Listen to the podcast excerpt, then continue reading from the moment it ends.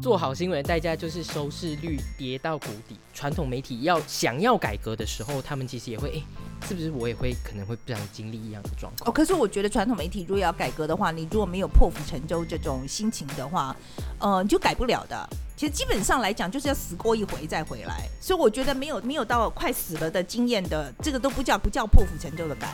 你就是要快死了再救回来，要到那个程度，这个才叫做。我完全完全认同范姐所说的，就是马来西亚的媒体其实就没有痛定思痛，也没有要破釜沉舟。他现在的情况就是，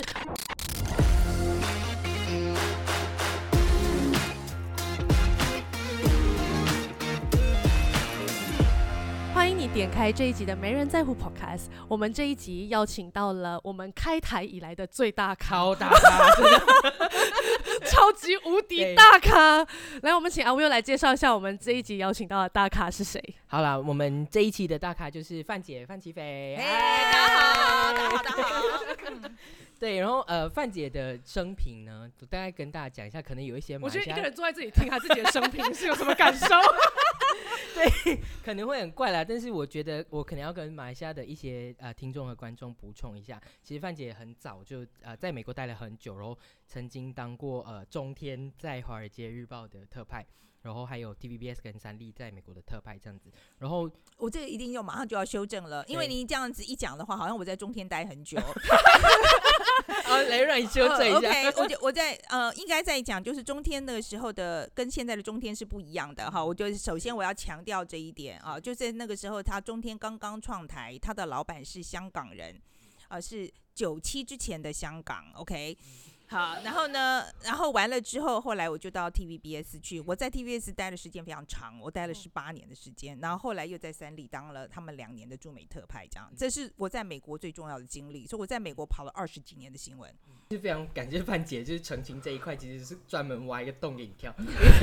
所以你们知道不一样哈，对我们知道不一样。对，现在很多可能比较自由派的人对中田有一些很很负面的印象啦。对，但是呃，其实后来范姐在美国待了。很久之后，呃，在自己出版书之后，其实是在张嘉玲的帮忙之下，才成立了脸书的粉砖，就是我们现在看到这个范姐粉砖。然后其实很快的就人数就破万，然后正式踏入新媒体这个部分。然后其实让应该说从一个马来西亚人的角度来讲，真正开始看到范姐的时候，其实是从呃二零一九年范姐开始做 Today 看世界的时候。那个时候，呃，就我自己来看的话，我就会觉得，哎，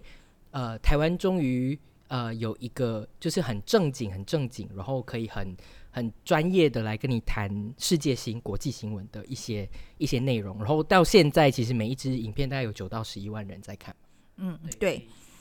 其实我觉得九到十一万是单一平台了，呃，就是说，呃，因为我们呃，Today 看世界的确是一个非常成功的产品啊。我常常在讲，就是它是其实是一个很成功的产品，因为在 Today 看世界出来之前，呃，我觉得大家有这个需求，呃，尤其是这个国际新闻，他们就觉得为什么老是没有看，没有办法看到国际新闻这样子？其实不是没有人在做。哦，其实，在 cable 电视台里面，我很多朋友，呃，我我自己在传统电视台做这么久，我都做了快二十年，在 TVBS 在三立加在一起，真的做了快二十年，我都是在做国际新闻啊。所以不是说 cable news 那时候没有在做国际新闻，而是它的编播方式让你看不到。因为他可能他花很多钱去做，他的确是花了很多钱去做很多国际报道，但是因为他在主流的呃收视群里面啊，他抢不到市场，他抢不到眼球，所以他后来就被越排排到冷门的这个时段去了。所以说他你你觉得你看了一整天哦，这个新闻里面好像都没有看到几条国际新闻，其实是呃就是因为收视率的这个影响的关系。好，所以后来到 Line 的时候，到 Today 看世界的时候，我觉得他是解决了一个很大的痛点，就是说，第一个他看到观众有这个需求，他需要看国际的呃趋势；另外一个痛点就是说，他让你在手机上就可以看，嗯。他让你非常方便可以做这件事情。那第三个当然是，我觉得他找到一个很好的团队，就是我们的团队。我觉得他他他找到一个很很真的，我觉得知道在做什么啊的的团队，然后我们把我们一起把这个品牌做起来了。所以我觉得 Today 看世界，我觉得我觉得的确啊，后来 Line 因为呃就 Today 看世界非常的成功嘛。所以他复制了好几个类似模式的节目，但是的确还是 Today 看世界做的最好哦。就是我我我现在再讲一下，就是说我们 Today 看世界其实现在，嗯，我们我们其实推出来没有多久，大概第一条应该算就是中了，因为第一天推出来的时候，光是在 LINE 上面大概就是有二十几万的收视。OK，那现在来讲的话。呃，我们在好几个平台上面，呃，比如说 Line 上面，在 Facebook 上面，在 YT 上面，三个平台是同时播出的。那刚刚 YT 上面这个数字就差不多像你讲的，对，九到十一万之间。但是在 Line 那个平台上面，它呃常常是在差不多十万到，它有时候会到三十万，然后。如果说你再加上 Facebook 的话，那 Facebook 的话是更夸张的。其实那时候我们是因为 Facebook 的关系接触到马来西亚的观众，因为是是在 Facebook 上面，我们才知道啊，原来在马来西亚有很多朋友在看我们的这个节目这样子。然后在 Facebook 最好的时候，那个应该是在差不多二零二零年中那一段，一直一直延续到二零二一年啊。那个时候的 Facebook，我我觉得，如果我们想要马来西亚的话，那当天大概就是保证破百万。其实你想一下，我们新媒体有这么多人在看，所以新媒体对这个资讯环境的影响力，想必也是非常的大。甚至说，不只是在呃对自己的国家里面，甚至是它的没有疆界的这个状况，你会发现新媒体对资讯环境的影响很大。但是我们其实很少去讨论新媒体的创作者，他到底有没有自己的基本素质和素养，可以创造一些呃好的内容给观众看。像马来西亚其实一直被诟病的就是马来西亚的呃。呃，新媒体创作者可能很常会有一些负面的新闻，那呃，包括针对他们的内容也好，包括就是宣呃，他们会宣导一些比较不呃负面的一些风气，比如说炫富啊，或者是呃想说提供一些错误的资讯啦，甚至有一些媒体，他们其实会直接投放呃线上博弈的广告，对，嗯，对，所以其实。我我会很好奇，说就是我们怎么样去看待新媒体应该具有媒体伦理和资讯素养的这个问题。我先讲哦，从传统媒体过到新媒体的时候啊，其实已经呃做了一次，我我我我刚刚讲的，它其实已经改掉了很多传统媒体上的一些问题哈。那你刚刚讲的这些东西，你觉得在传统媒体时代是没有的吗？我觉得在传统媒体时代，我们至少会有一些要求，比如说我们在聘请记者的时候，他可能要来自新闻系。或者是他要来自媒体系，那我我我我我期许啦，你在在教育的过程里面，其实你已经接受到了相关的专业的训练。但是其实现在大家都可以是自媒体的时代的时候，那你可能不是来自呃相关的科系的时候，你可能缺乏了这样子的意识，你自己没有意识到这件事情，所以会导致你的内容上面，呃，包括说我直接说讲白一点，比如说你想要在软化新闻的过程里面，你想要用一些段子或是一些笑话来带出你的新闻的内容，但是你的段子和笑话里面可能会有一些性别。歧视的问题，或者是一些族群歧视的问题，你自己没有意识到这样子的一个状态，那是不是新媒体确实很缺乏这一块的培养？我觉得新媒体的优点在哪里？你要这样看啊，新媒体我觉得最大的优点就是在它，呃，它民主化了，它它它把这个就是本来他非常集中的在传统媒体，他他的这个话语权。他把它民主化了，所以任何人都有一颗麦克风。现在任何人都可以站到这个平台上面去讲他想讲的话。好，所以我们看到的是，这是新媒体最重要的一个优点，right？它就是把这个话语权民主化了。可是你把这个话语权民主化了，可是你我现在在听你在讲的时候，这就是跟民主很多人会给民主同样的批评。他觉得民主很混乱，他觉得民民主很没有秩序，他觉得民主很多时候很没水准。OK，可是我觉得这个就是一个过程的问题，你必须要相信，eventually 到最后的时候，他会淘淘汰，他会他会统整出一个有效率的方式，最后一个好的东西它会留下来。你必须要有这个信，你必须要有这个信仰，你要有这个信仰，你相信民主的这个机制最后会帮你呃筛整出来，就是筛选出来一个。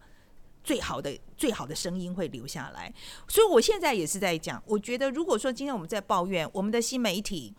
嗯，参差不齐好了。好，我们讲这样参差不齐好了，或者是说他很多他的没有受过呃新闻的训练好了。我觉得他现在是一个非常分众的市场，你的新闻的好坏，它将会就是如果你完全仰赖这个新媒体的情况之下，它的确就是会造成，它会反映的是你这个社会。的民主素养，我我经常这样讲，为什么？你其实同样，你去看美国好了，美国当然它的市场非常的大，它一样经历过媒体革命，也就是说，很多传统媒体在大概十多、二十年前吧，它其实出现严重危机之后，它就开始做彻底的改革。但是那时候，我们很多人就开始担心啊啊！你看这个新媒体这个素质这么差啊，这个新闻新闻的这个素质全部都降低了，怎么办？好。可是，因为他整个做了一个大翻修，因为我觉得他他他他传统媒体他以前没有办法跟网络竞争的时候，他其实做了一个很大的翻修，到最后经过了这个这一番革命之后，能够存活下来的，其实我们那时候我们几个真正在做新闻的人是很兴奋的。就新媒体的出现是很让我们兴奋的，因为的确是有很烂的新闻没有错，但同时你也是不是看到很多很好的调查报道的媒体在得奖，很多调查报道找得到钱做这件事情了，在以前是没有办法想象的，可是现在你可以出来，你就成立公司，说我专门就是要做环保新闻，他也活得下去啊，活得很好了，人家还拿到普利兹奖。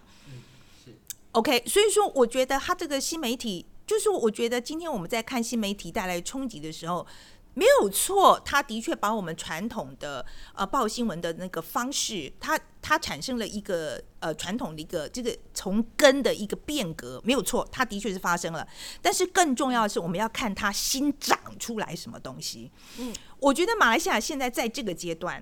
你们现在在这个阶段，就是旧的要在打掉当中，但是新的你还没有看出来，可是它在涨了，所以我就我对你们，我只能跟你们讲，就是现你想要好好做，趁现在好好做，蹲低一点，忍耐，就会轮到你。像像范姐的这个回答里面，其实有很多的问题要再追问，比如说我们怎么样在民主混乱的过程之中找到出路这件事情，其实很仰赖呃乐听人。的的素养，所以其实我们要怎么样去培养乐听人的素养，或者是从台湾的环境里面，台湾人是怎么样培养出自己可以接受深度内容，或者是可以接受好内容，甚至是辨别内容的这一个能力呢？呃，我们其实也还在努力当中啦。哈，我觉得应该这样讲。然后，我觉得在台湾的情况来讲，我常常在说，我常常就对我们新进的同仁来讲啦，就说你到我们公司来，嗯。我可以保证你的是，我们可我们会好好做，我们尽量做好新闻，好。但是你若要赚大钱，我可能就没法子。OK，要有这个心理准备啊，就是因为我们的，因为我觉得是 priority 的关系，因为我把我把新闻的品质这个东西放得非常的前面，所以我们会我们的成本很高，然后我觉得我们薪资会付的比业界好很多，但是，嗯。但是你要赚很，你要说去像网红一样赚很多钱，我觉得我们也做不到。好，我觉得你要有这个心理准备，这样子。那我觉得在台湾的目前的情况来讲，我觉得你好好做的东西是可以找到，你要么找得到市场，你要么找至少找得到欣赏你的人给你钱做这件事情。不然的话，我们今天没有办法，我没有办法坐在这边跟你讲这个事情。嗯，OK，因为我们真的就不是一个，我们我很不会赚钱的，我我真的不，我不是一个，我不是一个很会追逐去做业配啦，或是我真的不是一个很会赚、很会赚钱、很会找钱的人。可是我就时候到了，我没钱的时候，就会有人拿钱给我说：“那你要不要拿这个钱去做一点什么？”或者说今天我去跟人家讲说：“呃，我有这个 idea，你愿不愿意出一点钱？”其实通常都要得到。我就说你好好做，你要你要知道这条路不是那么容易啊，不是像很多网红说今天他一一次直播可能就就赚很很多钱，但是你把你的 credibility 建立之后，把你的你想做的报道好好做之后，我觉得如果马来西亚的社会是往一个民主开放的社会走的时候，你应该要相信你你会有一定的人。你会有一定的 population 会欣赏你们所做的东西，因为它这个这个是互相搭配的嘛。这互相，当你当你当你的社会里面，你的社会越来越开放的时候，他就会觉得说，我会需要，我想要多知道一些知识的关系，我想要多知道一些有关我们马来西亚里面社会不公的现象，他会有这个 urge 的时候，他就需要有人来帮他填补这个东西。那那时候你平常有好好做基本功的人，你就会你就会，这个时候就是你的机会了。嗯，其实我们很担忧的就是。我们自己至少我们自己观察到，马来西亚有没有朝着民主，或者是有没有朝着大家想要知道更多这件事情的方向？方向其实这个东西让我们就是为什么我们会有这个疑问，说会会想问范姐说台湾的状况跟马来西亚的状况的原因，就是根本在我们发现到大家可能没有对知识有这样子的渴求。那在那在这整个过程当中，其实。呃，我们当然不是第一个，其实比我们更早有更多呃认真在做，可能用一些有趣的方式做议题的人，包括呃美学其中一个蛮蛮大的 podcast 就是未说人话，其实他们一直以前就已经开始在做很多大家不可能不太注意到的事情，包括他们之前就邀请过我去上聊过一些可能呃性少数的问题，对，然后但是我们可以看到说，虽然这个数字它有在增长，但是真的。很慢，它很慢。然后，呃，马来西亚的媒体人，或者是像我们这一群一直想要出来做一些社会变革或改革的人，其实我们第一，我们没有那么多时间；第二，我们没有那么多力气。对，那那要怎么样撑过那一段时间？好好，我我我先跟你讲哈，我我常常很多人在在讲到，就是说我我一再讲，就是说我的我的 career 哈，就是我的我的这个记者职涯的发展，是跟台湾社会开放的程度是是。息息相关的哈，我先我我我我讲一个，就是说我在大学啊还没大大三或大四的时候，台湾解严了，所以突然媒体变得很多。说我一毕业的时候就进了报社，right？为什么我能进报社呢？是因为解严了，所以突然多了很多新的报社，然后他需要找很多新的记者，于是我就进了这一行，所以就成为记者。OK，在过了两三年之后，我到了美国去读书的时候。台湾又开放了一个东西，叫做卫星电视的执照。OK，所以这就是我们有线电视开始经营的时候。那他就是很多有线电视开始竞争，所以他需要有特派员，他才能够跟他的对手竞争。所以他又开始开放了很多特派员的职缺。所以后来我就又成为特派员。OK，好，然后在下一步的时候，的确我从传统媒体从 Cable News 跳出来到新媒体的时候是为什么？是因为我在美国，我已经看到，呃，新媒体就是那个传统媒体视为的这个情况是非常明显了，所以我就 position myself，我就那个时候我就觉得说，好，我要进去新媒体。我这个故事为什么我要在这时候讲？是因为我们今天，今天你要你要跟着你，你要你要非常贴近你的，你要非常贴近你的社会。你要非常非常贴近的社会，你要去听，你要去听他的心跳，然后在关键的时刻，你可以，你知道你接下来要做什么。OK，我觉得我在做，其实这些事情其实都不是想过在做的。我其实不是想过在做，真的不是。因为包括我说，我那时候说实在，我们刚刚讲到说，我毕业的时候，我本来想去做证券营业员，因为我觉得去赚钱很好。我觉得去赚钱很好。那时候我们法律系毕业，我们我们不用考试，我们直接就可以去做证券营业员。可是后来，因为我去做做了两个礼拜的记者，我觉得很爽。我很喜欢，然后所以我就忘记去我的，我就忘记去报道，也蛮荒谬的吧？对，也蛮荒谬的。可是你就知道说，那个时候跑新闻是一个多么 exciting 的事情。我们这边要跟观众说，千万不要忘记去报道。对对，可是我先讲，就是说，你你今天要要你要你要非常，尤其是说，你今天如果想要做社会运动的话，你要。你要非常紧密的听你这个社会心跳的声音，它到哪里？你不能离它太远，你可以在它前面一点点，但是你不可，你也不可以冲到最前线。最前线就是你把它，你比它冲前面太太远的时候，你带不动嘛，带不动社会，你带不动社会，所以你一定要离它很近。然后比他前面一点点。那如果你是在那个位置的话，我保证你活得下去。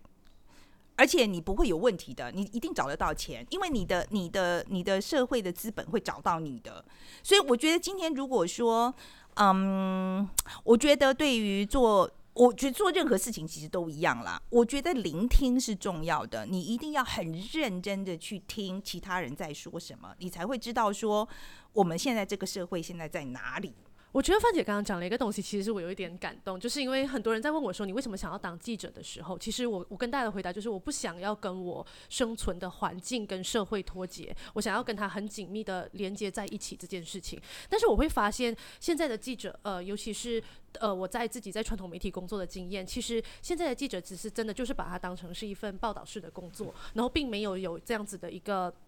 想法和概念，那会导致说马来西亚很多，当然马来西亚的传统媒体有很多很多的问题啦。呃，各国的媒体都一样，我们的呃营收越来越少，生存空间越来越少，你会压榨你的媒体工作者，甚至要求你的媒体工作者去做一些很片面化的一些报道。这些内容到底做了对我们的生活有什么影响，或者是对我们的国家进步有什么影响？其实我们不知道。那其实我相信范姐，你因为你自己也是传统媒体出生的人，你不会你不会认同说在新媒体时代下，传统媒体应该完全的被舍弃，或者。是被抛弃，我觉得一定还是他会扮演他的角色，他会扮演。可是我我必须要再讲哈，就是说我看到在经过这个新媒体的竞争之后，就是网络的出现之后，还能够活下来的传所谓的传统媒体，其实它都已经不传统了。你要活下来，你就不能够做传统媒体。我是说真的，你在网络就出现之后，因为这个竞争实在太过激烈了。呃，我看到的能够生存下来的传统媒体，都是痛定思痛。经过改革之后的，比如说包括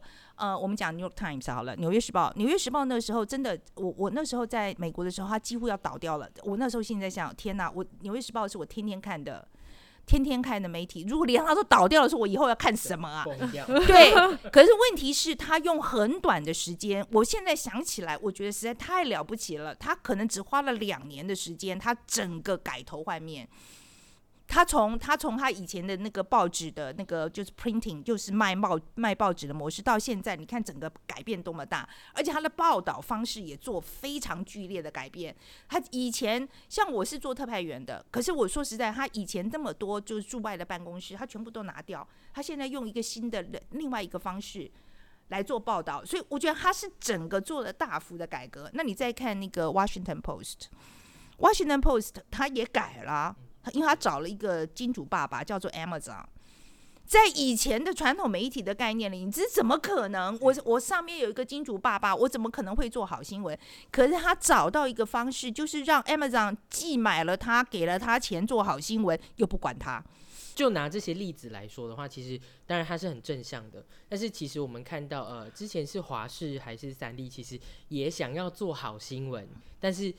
做好新闻的代价就是收视率跌到谷底，嗯，然后搞搞到就是主播要自己在脸书上发文说，你们想看好新闻，我现在做给你，但是你却就是但我们收视率又被重创。那在这样子的环境底下，其实我我觉得这个是一个很血淋淋、很真实的例子，让很多呃传统媒体要想要改革的时候，他们其实也会诶。是不是我也会可能会不想经历一样的状况？哦，可是我觉得传统媒体如果要改革的话，你如果没有破釜沉舟这种心情的话，呃，你就改不了的。其实基本上来讲，就是要死过一回再回来。所以我觉得没有到没有到快死了的经验的，这个都不叫不叫不叫破釜沉舟的改。你就是要快死了再救回来，你就是这要有要要要到那个程度，这才叫做。我完完全完全认同范姐所说的，就是马来西亚的媒体其实就没有痛定思痛，也没有要破釜沉舟。他现在的情况就是，呃，我我我我做了什么样的内容，我把那个内容丢一份上网，这个就叫转型嘛，这个就叫改革嘛，这完全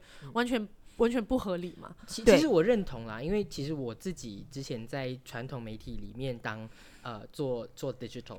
然后我是那个部门的主管，然后其实呃。等于说，我我其实跟原本就是传统媒体里面的节目组，其实有一个很巨大的隔阂的。有时候我会觉得说，哎，这个东西它在网络上 it works，但是但是到他们那边的时候，他们就会觉得，哦，那你们就做你们的吧。然后而且在资源的整合上，我觉得这个不只是我自己的经验，应该说是很多做传统媒体跟新媒体，尤其是在同一个 umbrella 底下的这一些团体，他们可能也是会有一样的冲突跟一样的。对对，我就是说，我觉得在传统媒体的时候哦，我觉得大家很多人就觉得说，哦，反正我真的有这个棚嘛，那我也找个比如说有名气的人来，然后这个东西应该就可以 work，就是不不管是在呃电视台，就是 cable 播出也也会 work，然后在网络上也会 work。哈，我现在就跟你讲说，我已经试过太多次，然后都不 work。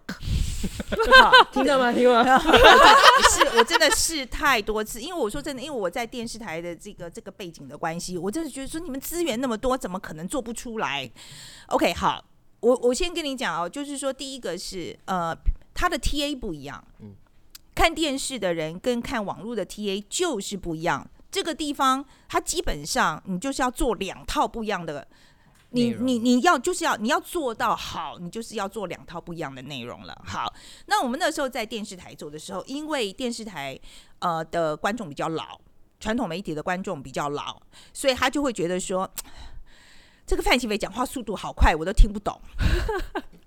OK，他就被 complain。对对对，然后呢，电电视台主管就问说：“哎，范姐，你可不可以讲慢一点？”好，可是我就说，可是问题是网络这边的观众，他就觉得我他都要成两倍速来听了。偶然他嫌我讲不够快，他还要两倍速来听了，所以你你这个怎么折中？你没有办法折中，一个叫你讲慢，一个一一个要两倍速，你这怎么折中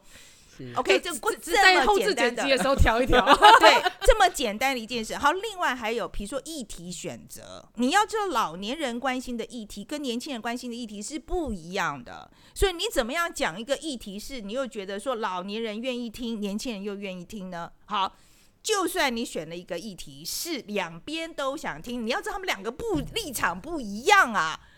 还有这个就是这个世代隔离的问题，老年人想听的跟年轻人想听是相反的，你那时候你怎么办？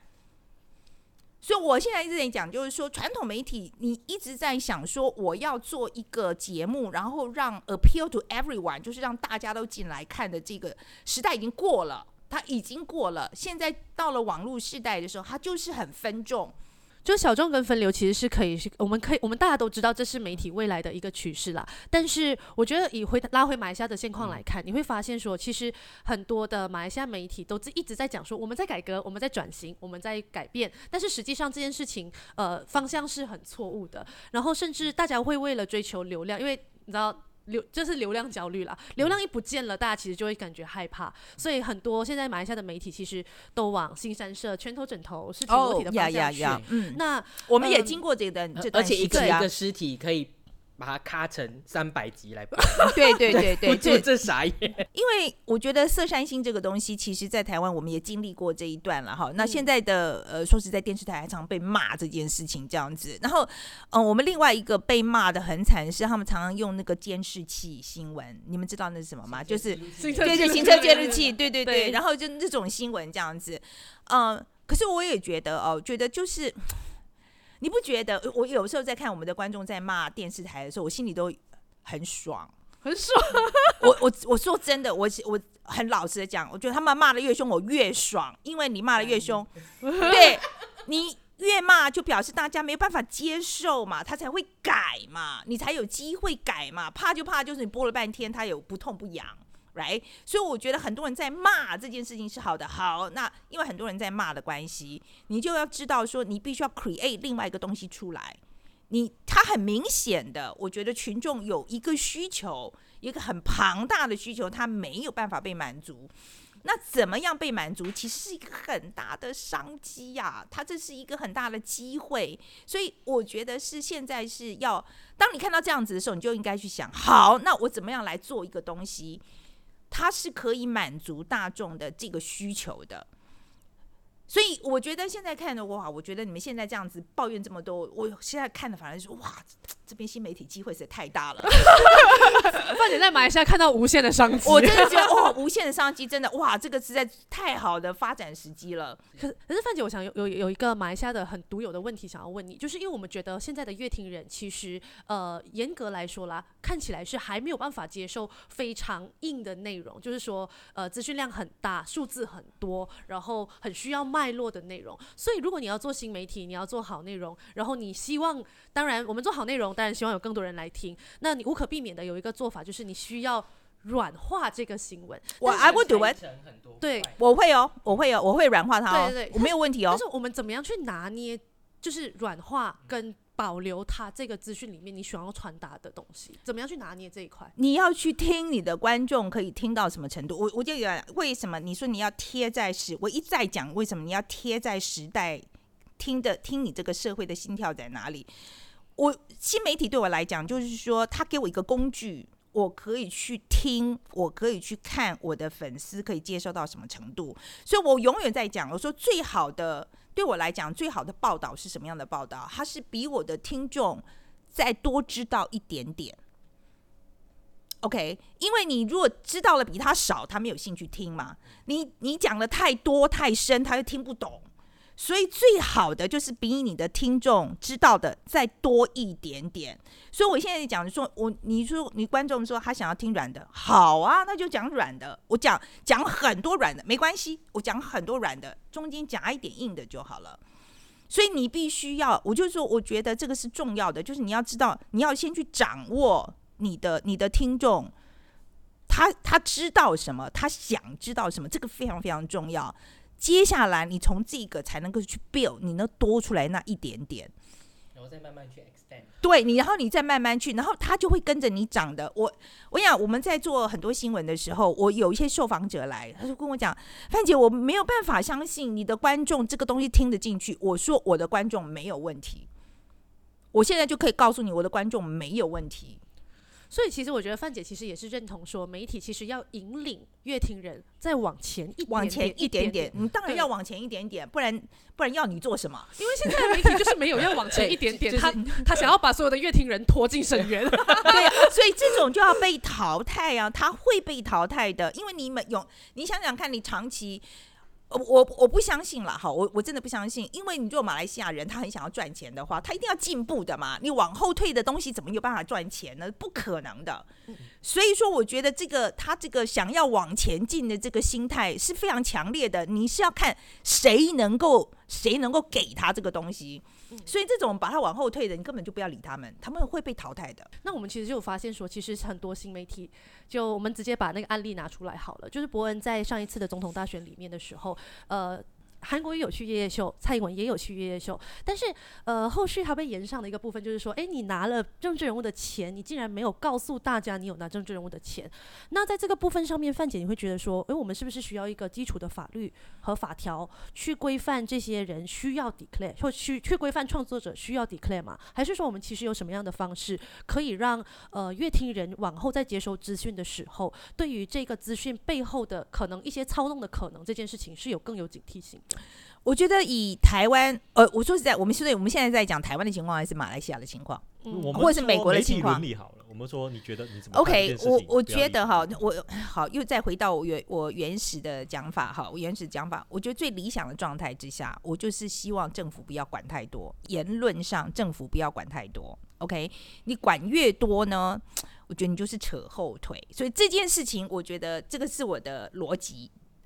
这个是我的 basis，所以你要问我的话，我会觉得你，我会觉得你媒体人自己出来 declare，我会做这个选择，这是我，这是我，我我们只要收钱的 project，我都会一开始就跟大家讲，哦，这个我们有收钱哦，这个我们是跟这个人合作的，所以我也跟我的业主来跟我接触的时候，就是说，好啊，那你你要来，我们钱你要给我们钱，当然很好，但是我必须要跟大家讲说，我们有收钱。但是这是我们的 policy，可是我别的创作者愿不愿意这样做，I don't know。可是我觉得这个市场会决定的，市场会决定说我这样做对不对？市场可能会觉得说你这个 洁癖太严重了，你你你不适合，有可能有可能。但是市场也有可能决定说你不告诉我，那我以后都不信任你的东西了。对，他也有可能在做这样一个决定。所以我觉得我们让市场决定吧。不要让政府决定这件事，没有错。我觉得刚刚芳姐讲到一个东西是，呃，马来西亚呃传统媒体在做改革的时候没有做到一件事情，就是你没有先观察市场到底要的是什么，你的乐听人要的到底是什么，你再来做决策，去呃决定说你要改改革的方向是什么嘛？但是其实自媒体应该会是一个相当需要观察的人。但是我们现场有一位就是自媒体工作者，他其实一直很以来很努力的在创作内容，然后跟大家去谈很多不同面向的东西，比如说劳资问题也好啦，劳工权益也好啦，各式各样。量的问题，但他的那流量就是上不来，所以我们请认真的建宏来跟范姐交流一下，到底为什么？嗯，自媒体时代创作好内容，就你自己觉得你自己的这个流量的限制到底是什么？其实我觉得台湾的环境跟马来西亚环境是差很多的。像我们刚刚就讲到说啊，观众会有这种需求，可是相较的，我觉得马来西亚其实它并不是一个可以靠 public 靠大众可以 sustainable。因为我举个例子，像台湾人有两千六百多万，我们两千三百万啊，两千三百万，然后马来西亚的中文使用者大约才六百万左右，甚至七百万吧。所以，我们人数只有台湾的五分之一，再加上我们的有部分的人是不使用中文的，虽然他是华裔。然后再加上说，我举个例子，我们的公民教育，上一集在你的访谈里面是你一直在讲公民教育。为什么我们会说公民教育？因为我们并没有公民教育，我们不止，我们大多数时候我们上的是宗教教育。对大多数国民来说，我们上是宗教教育，包括说你要服从，你要顺从，一个女性要听男性的话，才是一个优良的品德。我举个例子，像你的内容大概是一百 K 左右。如果说按照这个比例换算过来，那马来西亚可能只有十 K。那十 K 的内容，它是可以 sustainable 的吗？嗯，OK，好，就你的参考。OK，好，我现在在在讲，就是说，你觉得这个市场太小，对不对？就是就是说，你觉得这个华语市场太小，嗯。可是我觉得，我我是我是在美国待很久，尤其是戏骨训练出来的了哈。思维这样子，永远都是创意会解决这个问题。你必须要用创意去解决这个问题。嗯，我觉得要么你就是要做很很小、很短小，只适合这六百万人的市场；要么你就是要想，也许我要做大一点，也许要把马来人的市场也做进来。因为我今天早上我在 Astro，我我们有呃这两天就访问到一位呃，他是一个创业家，他在 TikTok 上面卖衣服，那他就跟我讲过说，他说他卖他卖衣服，他是先用华语卖，卖不动，没有没有没有流量，后来呢他就用英文卖，还是没有流量，最后他用马来语卖，OK 好，然后他就卖了，OK 好，我现在讲的意思就是说。我觉得没有别的捷径，就是 try and error。你就是不停的丢，不停的试，这个东西不行，好，那就换一个。所以我觉得现在我给你的建议就是说，如果他一直做都做不起来，也许要换一个方式。也许真的是要换一个方式，就是说你不能一直说啊，我做这个内容很好，但是为什么不被买单？因为它有有可能的这个可能性太多了，所以也许你就是要你就是要换一个方式。因为我我觉得我们在做的，我我们自己在做的时候，比如说我们在做匪夷所思的时候，我们也必须要做。呃，我我常常就会问说，我们我会给你一段时间，就是这个节目我会给他一段时间，看他能不能起来。但是如果说他一段时间都做不起来的话，你就必须去思考，就是说哪里出哪一个环节出了问题。你必须要先 identify 他的问题在哪里。像我就会觉得，我们我们的现在，我会如果说我们自我诊断的话，我就会觉得说，我们流量没有问题，但是我们的确在变现上有问题，那就要在变现上想尽办法，看要怎么样解决。OK，但是你要先能够自我诊断，再 identify 问题在哪里。你要问我的话，我觉得这样，因为我觉得，呃，你你跟我说，呃，大马的观众好像对于深的东西没有兴趣，我会觉得，我会倒过来讲，我觉得你可能对你的观众的了解，就是那我们刚刚在讲，就是比那个观众要再多一点点，你在这下面这一块的判断，可能可能要重新做。其实我从头到尾，我一开始就判断了，哦，中文观众并没有要做到这么深。可是那是我本身作为一个。艺术家或创作者，我就是想要做这么深，所以我在做的时候，我其实根本是真的不 care 流量的。我知道，我知道流量在哪，就是刚好就是人家抄袭我那一批里面，我就有说，哦，他你流量变现方式可能是你是一个专业人士，那你可能只要十 k 流量，你就可以带动你背后的生意，那它就是一个 sustainable 做法。再不然呢，你就放弃中文，那你就直接去做马来文内容。因为我本身过去是个 BD 或者是 BA，那我们就是在做这种 analysis，所以我本身是有这样的考察。嗯，只是也可以。就变成说，大家就对我有一个误会，说啊，为什么认真的内内容就没有人看？只是从头到尾我没有想要你看，是我想要表达。对对，所以说我就是说，我觉得这也是一个路子啊，就是说，你你就是因为其实我觉得自媒体第一步就是自我表达嘛，你有一个声音，你有一个很强烈的声音，你想要说，我觉得这个其实远比流量更重要。就这个部分了哈，就是你想要说的这个欲望。我觉得这个东西是所有自媒体的根本。我没错我我我常在讲，就是说你要去做自媒体，你第一件事就是你要很喜欢做这件事，而不是说你要赚很多钱，或者是说你要靠这个赚钱。不是，你最大的动力会是我很喜欢做这件事。然后接下来就是摆在那边看。我觉得也许现在还没有，就是他也许还没跟上，但是也许哪一天他就跟上来了。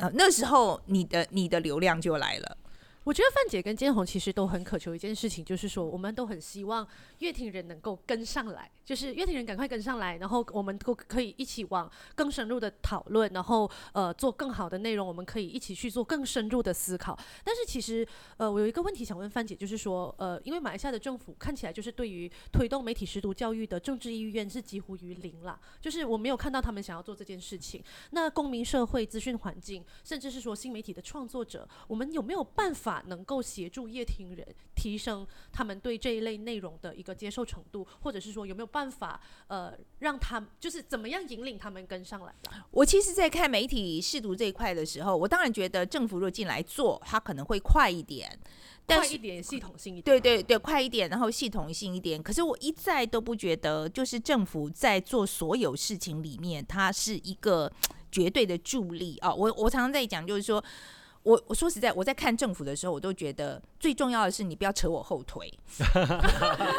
OK，这是我政府要求好低。对，就是我对政府，我这不是说只有对那个对马来西亚政府，不是这个意思。我就对台湾政府也是这样，对美国政府也一样。我觉得你最重要功能是不要扯我后腿。所以我觉得，如果说你今天想要是你，你想要推广推广，比如说媒体媒体试读，就是与就是就是去做，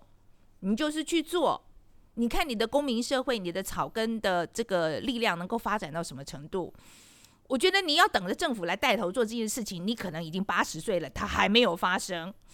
All right，所以我觉得你要这个事情，你就用草根力量去做，你就去做，一直推推到哪一天时机成熟的时候，就是收割的时候。可是我我我还我就是说，我觉得在当然，我觉得如果今天运气好，选到一个呃真的愿意做这方面的政府，那是。就是加成啊，当然，我觉得它就会速度非常的快，但是大部分时候都不会有的。对，所以按照这范姐的说法，其实我们这边就要跟隆隆重的跟发咪说一声，你就不要再要求我们的创作者要申请什么来生了哈，这个是不可能做到的哈。对对对，没有错，不要拖后腿了哈，我们很努力在做你没有做到的事情了哈，不要拖后腿啊，谢谢，谢谢各位。是，就是要像这一种，就是你不要扯我后腿。对，我想到还有一件事情，我不知道可以在现在讲吗？就是我们拍纪录片的事情。嗯，请说。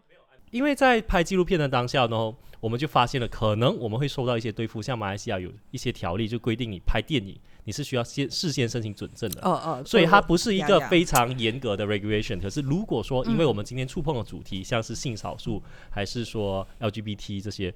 那它就可以用这种 regulation 来对付我们。今天哪怕我们想要从草根去想要去做一点事，那我们付出的代价是非常巨大的。呀。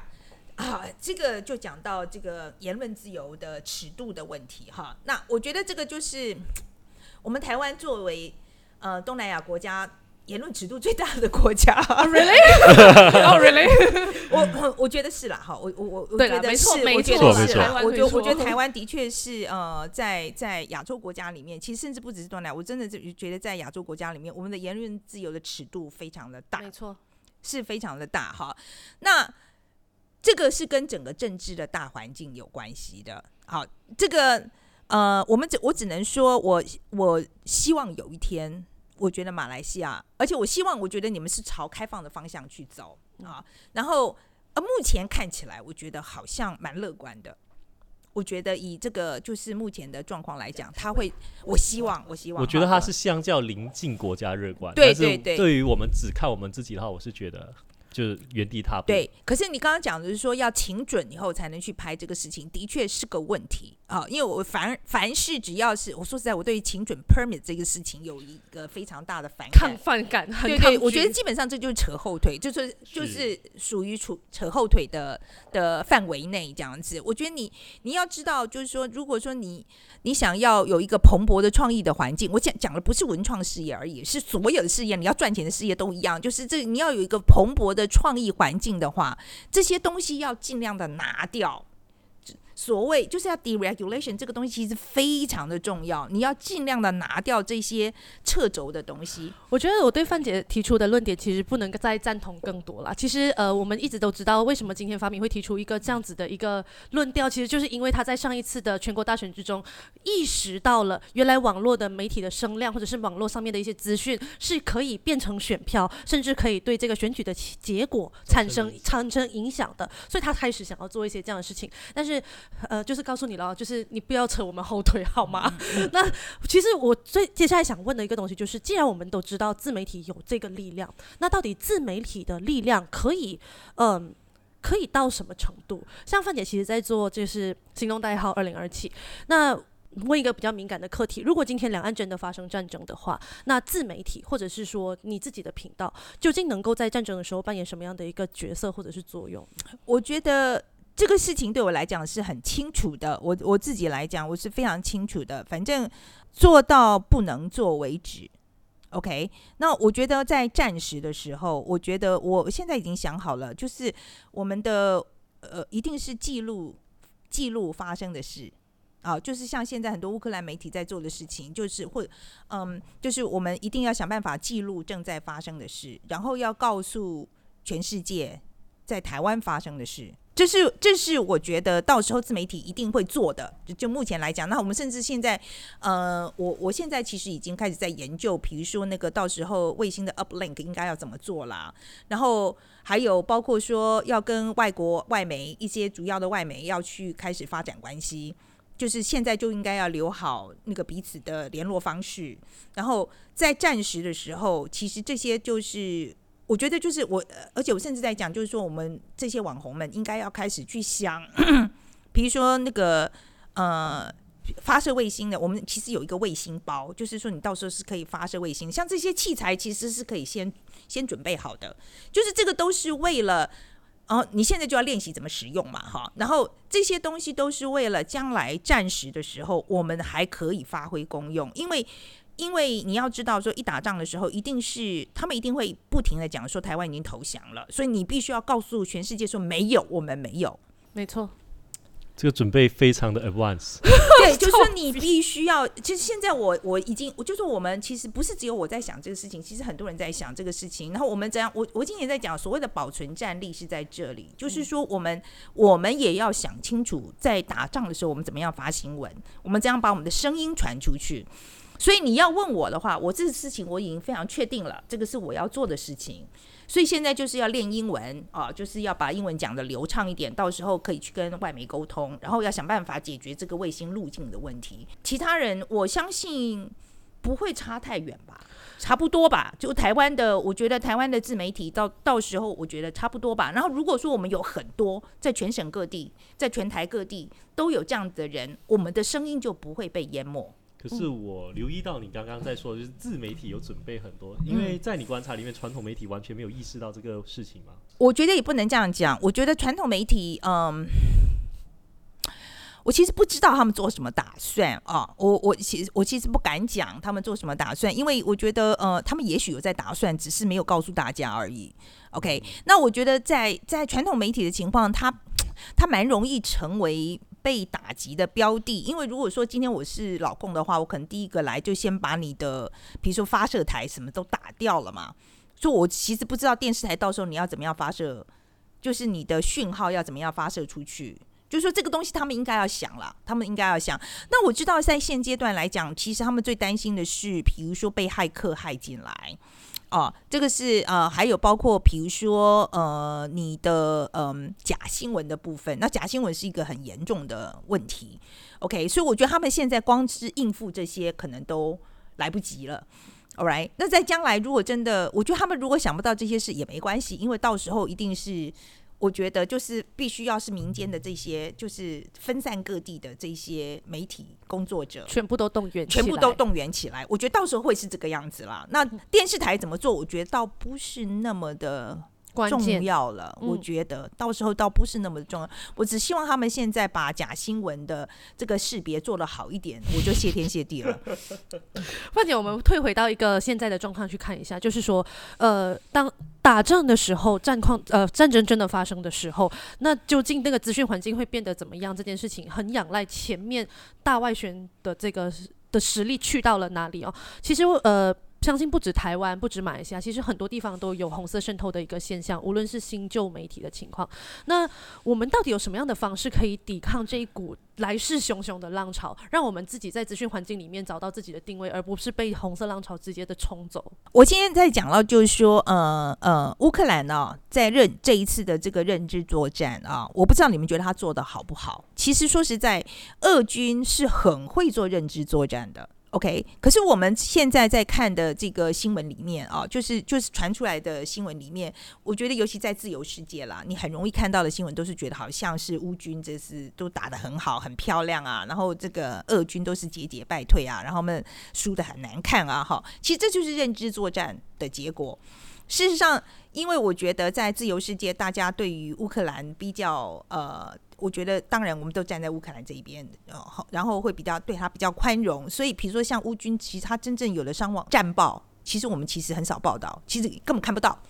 其实根本看不到。然后我们新闻里面大部分看到的就是他们多么的英勇抗敌，他们的民众多么的团结这样子。可是我相信，在乌克兰内部一定有一些不一样的声音的，他一定是有，只是我们在媒体上看不到。好，现在所以说你要看。其实乌克兰这一波战争，它不是只有在战场上打的已经超乎大家预期的好，它其实在认知作战上，它没有下，它没有占下风，诶，它没有占下风，诶，所以它才会在欧美的媒体上面，它其实为什么现在欧美国家还不不断的愿意给他们援助？因为你如果他你早知道他已经输掉了，不会再给他援助了嘛，所以他的这个宣传其实是非常重要的。好，今天乌克兰都不会输了，你为什么会觉得我们一定会输？明白，对不对？所以我觉得对这这个信念要有。我我常常告诉我自己，我当然知道我的敌人非常的强大，我当然知道说他他的钱很多很多很多。但是我觉得你要相信，像我就会觉得，我会我会相信，我们台湾人想保护自己、保护自己家的这个意愿，他会超过，他会超过，他会超过他们来渗透的那一个 whatever 他们的用的方法这样子。我觉得我们对于我们自己家的这个认同。它会超过这个东西。我觉得范姐今天讲了很多东西，是我们现在的媒体人，或者是现在在做新媒体的人没有办法想象的一个东西。我们怎么办法？我们我们这些刚刚起步的马来西亚新媒体，怎么去想象我们可以在战事之中发挥效用这件事情？我们还在谈着媒体师都，他们在讨论着战时。对，我我觉得是你们没有这个需要啊。是啊，我相信哪怕我们。对，我觉得是因为我，但我觉得这是这坦白说了，对台湾来说，这这媒体需要发挥一个这样的功效，对他们来说，一定是一件很难过的事情。是是是，我觉得 you you guys should feel happy about it，因为你们不需要想这件事情。我们我不想想这个事情啊，我是不得已啊，我是不得已啊。我我我希望我们可以只要想说我怎样赚钱就好了，真的，我希望我只要做这件事。可是我们不得已啊。范姐，我们我们谈一下红色渗透的一个进一步的问题啦，就是说，刚刚我们有提到说，马来西亚其实有很多的粉丝专业，或者是有很多的呃新闻媒体，它其实其实有拿中资的钱，所以他们红色渗透的情况其实是非常直接，也非常的明显的。那尤其是。有时候你要责怪他们嘛，其实好像也很难，因为在媒体环境收入锐减的情况之下，有人向你提出了一笔 offer，好像你也很难拒绝他。但是你自己认为说，我们有可以有一些什么样实际的作为去抵抗这一股红色渗透，然后让我们不要成为呃中资的大外宣的一个部分，这样子。嗯，OK，我觉得啊，在在讲到这个东西啊，就是说，嗯，其实台湾已经。我们一直还在讨论这个东西，哈，就是尤其是不是台湾其实有通过了一套法律，就是呃，他他必须要审查这个媒体的资金，那就是中资的话，他必须要 declare，就是你一定要呃，你一定要跟到大家讲啊，就是你这个中资，你这个资金哪里来的？另外一个是他有规定个比例，你是不准买的，就是你超过什么比例，他是不让你买这个媒体的啊。所以他有一套这样的法律，但是我觉得在马来西亚的状况，我觉得呃。我也我我说实在，我觉得一个一个国家的他要对一个国家对外面要开多大门这件事情，是要看他当地的情况。OK，好，所以我觉得你在讲到，当我们在讲到红色渗透这个东西的时候，我觉得大家要去想，就是你希望马来西亚的未来变成什么？我我希望大家去想这个，就是你你去想一下，你你对于马来西亚的愿景，你是希望它变成像中国那样一个国家吗？还是说你希望它是一个像像一个有呃台湾或是西方世界这一种，它是一个呃言论很开放、对于个人权益很尊重的国家？我希望大家去想这个问题。所以你当你去想这个问题的时候，你就会知道说，好，那我今天收了这个钱，我会让我的国家从哪一个方向去发展？因为你要知道，你拿你拿了哪个国家的钱多的时候，你就会跟他成为。你生意往来越多，你就会跟他越来越像。我我听了我好害怕。你跟 我听了我好害怕，是有害怕吗？各位，对，是是吧？我这个你同意吧？你跟这个生意的往来，你这个伙伴，你跟他做的生意越多，你们两个人就会越来越像，因为唯有越来越像的情况，你们的生意才会越做越大嘛。没错。所以你要去想，你将来马来西亚你要成为一个什么样的国家？我觉得范姐讲的一点错都没有啦。就就我们来谈一个东南亚，我自己比较熟悉的一个国家，就是呃柬埔寨啦。柬埔寨其实就是一个非常好的例子。就我在柬埔寨待过一一段日子，但是我现在回去柬埔寨，其实我已经认不出当初我待过的那些痕迹。那红色渗透最后走到极端的话，就是它会侵蚀你整个文化跟你整个国家原本的信仰。这个事情，我觉得是大家要呃了起来的啦。那刚刚范姐有提到一件事情，就是说，呃，台湾在这件事情上面可能会有法规做一些比例的部分。那我想问一个比较跳脱，呃，我觉得我们今天已经聊了很多了啦，从呃整个新媒体、传统媒体怎么样改革，然后新媒体怎么样引领呃大家进步、接受更好的资讯，还有我觉得最重要一点是新媒体人的一个伦理和态度应该长成什么样子。这件事情，我觉得，我觉得希望大家都可以好好的听一听这一期的节目，听得懂他的意有所指。对，所以要非常感谢范姐今天抽时间来到我们的节目上面，我这期节目没有破十 k，我不爽啊！拜拜！为什么是拍手，不是拍板？